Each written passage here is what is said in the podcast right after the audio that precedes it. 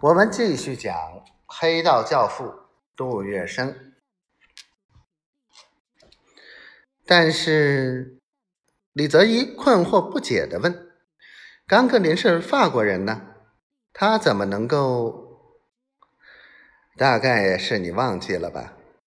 杜月笙莞尔一笑：“甘格林兼任法租界工董局总董，我呢，从一九二七年起承蒙。”法租界各位朋友的错爱，直到今天，我担任工董局华董和华人纳税会会长已经有五年了。李泽一这才恍然，杜月笙实在不愧黄金荣交口赞誉他的绝顶聪明。野村中将想利用他上海抗敌后援会负责人的地位。但是杜月笙却具有多种不同的身份。他和日本军方代表在法国领事馆见面，请甘格林以法租界总董身份参加。那么必要的时候，他可以请甘格林出面证明，杜月笙在某月某日某时确系以法租界华董、华人纳税会长的立场，与日本军官某人晤谈。某日本军官意图试探向华方谋取暂时停火的可能。日方并不是向上海抗敌后援会常委分子的杜月笙威胁恐吓，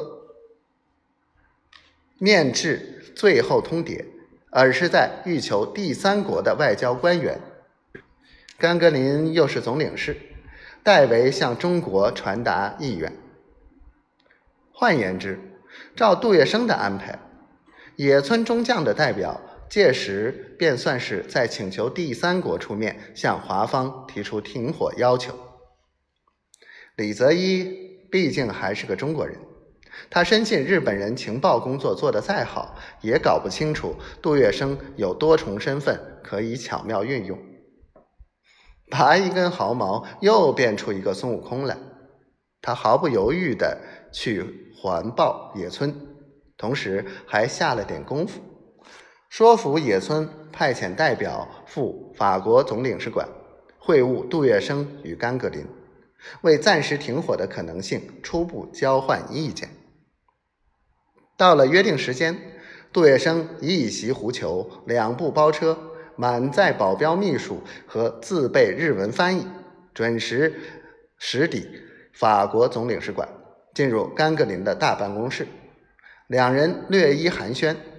不久，李泽一便陪着几位身着便服、西装大衣的日本军官来到，由李泽一负责逐一介绍。